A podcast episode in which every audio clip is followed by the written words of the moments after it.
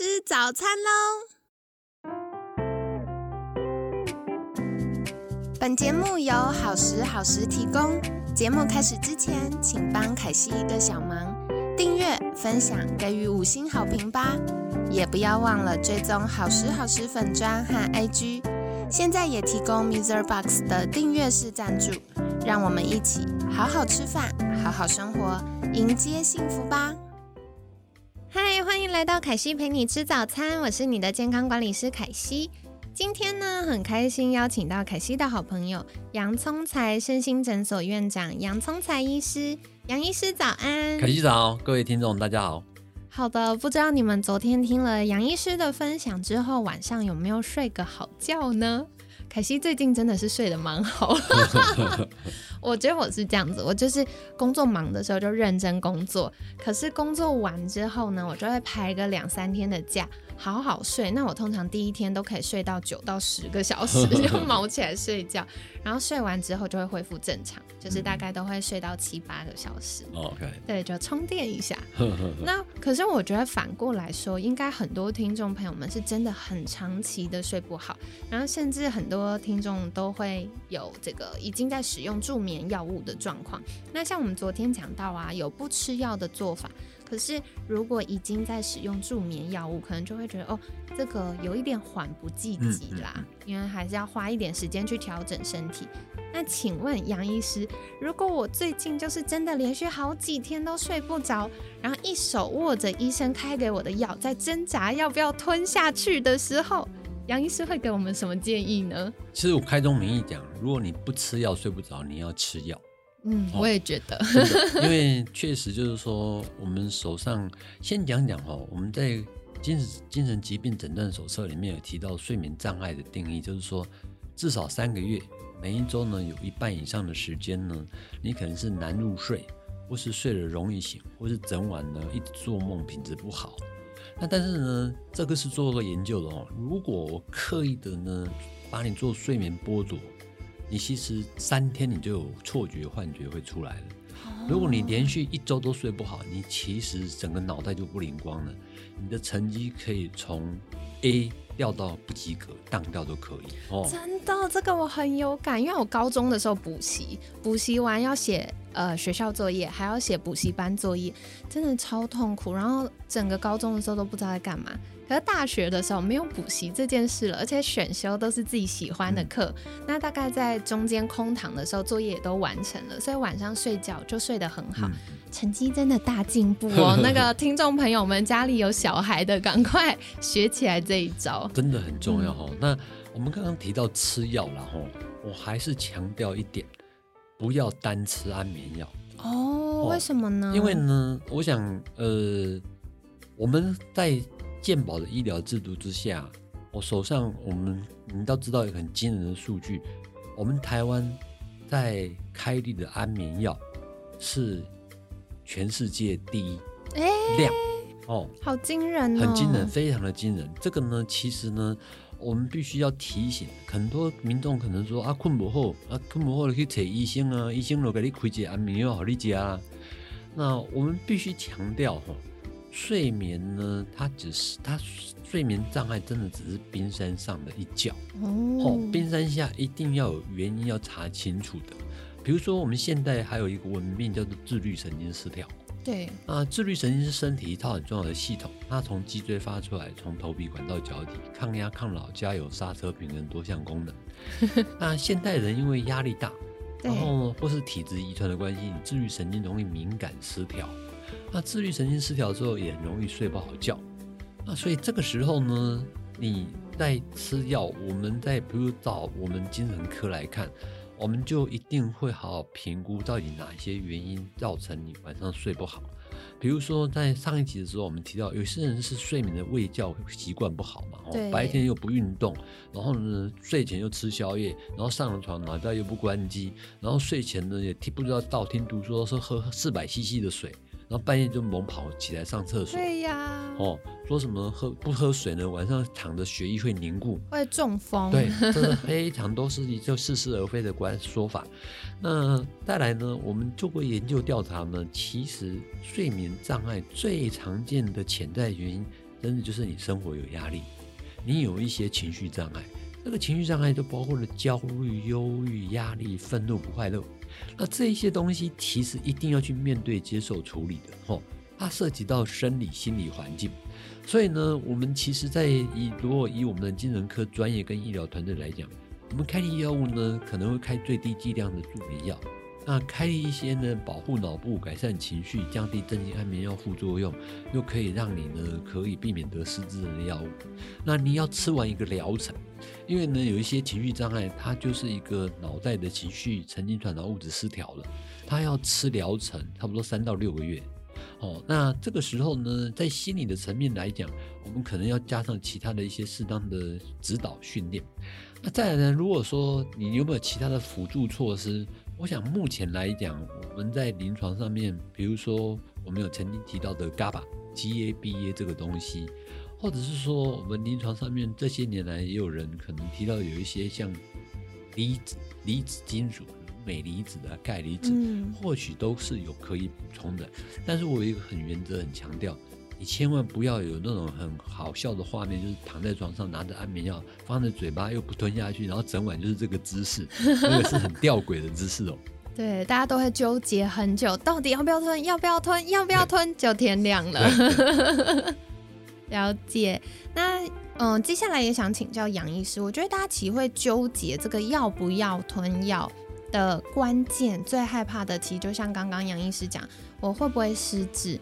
然后我会不会有依赖性？像我以前有客户，他就说，哎，他的助眠药物越吃越多，然后后来好不容易生活啊、工作啊各方面调整了，终于可以不用吃了。可是慢慢慢慢接近更年期，他又开始睡得没有这么好的时候，嗯，他就盯了一个礼拜。我觉得他也蛮能忍的哦。像凯西三天睡不好，我就很痛苦。他盯了一个礼拜，他终于去找身心科医师。那医师开了药给他之后，他又不敢吃，他很怕吃了又会回到以前这样子有依赖性的状况。那杨医师怎么看呢？其实是这样子了哦。我想，呃。依照我们在医疗上面的作业，我们有一定的流程作业。那我们采取的是精准医学的概念了哦。你进来呢，其实精神科不是说跟你谈谈话就算要下诊断了。其实，在我们来讲，我们会协助做仪器评估的。我们可能评估你呢，到底睡不好觉，会不会你的自律神经系统不稳定？你会不会压力指数高，抗压指数低？心脏弹性有没有老化？被干扰到什么程度？属于哪一型的失调？那多少比例属于生理因素？多少比例属于心理因素？它是有仪器可以检测的。第二个呢，我还是强调，如果你是到我们这个这个这样子的专业团队来评估，我都会告诉你疗程。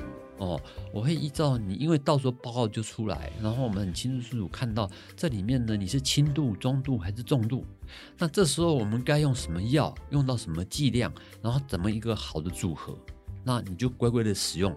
我们临床师务最怕看到的呢，我们台湾还不少民众很喜欢自己当医生，嗯，够你夹几粒，例如被夹半粒，哦，然后呢，结果这个睡呢是会嗜睡是，就是品质不好。那实在是很伤脑筋哈，所以我们就会跟大家来提到说说，如果你能够相信专业，专业呢，尤其睡眠这个议题上面，能够从生理、心理、环境甚至灵性上面去改善的话，其实它绝对可以治愈的哦。那而且呢，我们前面也花了蛮一段的篇幅在谈到非药物处方，一定是搭配这非药物处方来做。哦，然后呢，包括呢，我们会鼓励人家睡前写快乐日记，因为呢，现在正向心理学来讲，会鼓励你睡前写快乐日记，可以增加血清素的分泌。想一想今天感恩快乐的事，想不到快乐的事，助人为快乐之本。那这一些都可以让你入好眠，睡好觉。嗯，了解了解，好哦。所以大家呢也可以放宽心啦，因为我们。整个要改善睡觉呢，不是只有吃安眠药而已，更重要的是，呃，药物呢，它可能会有其他搭配的营养素或其他搭配药物，帮助我们大脑的运作是顺畅的，再加上我们生活啊、心理呀等等各方面的调整，对，它就会让我们睡得比较好。那我最后想再请教杨医师一个问题，就是如果我真的要吃助眠药物，有没有什么用药禁忌？比如说像大家就会吃呃什么高血压药，不能吃柚子之类的。那安眠药有没有什么禁忌呢？我们最忌讳的就是吃药配酒。哦。我们太多人呢会喜欢呢把酒当助眠药，对，其实错误哈，因为酒精是一种中枢神经抑制剂。它呢，其实会破坏你的睡眠的深层睡眠的品质。我们一个人一天有没有睡好觉？你深层睡眠有没有达到标？有没有达到整个睡眠的百分之二十五？一个半钟头是很重要的。所以呢，我们最忌讳这酒精呢，又会去干扰到真安眠药的一个药效，会变成不稳定。所以我们不会，我们常常三不五时。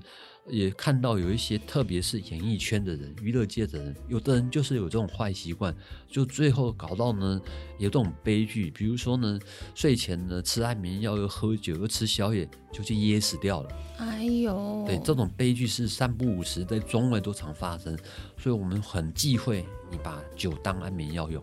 嗯，好，对，这个我。完全可以理解，因为大家都会觉得喝酒助眠，那躺到床上真的睡不着，再吞一颗安眠药就会发生这件事。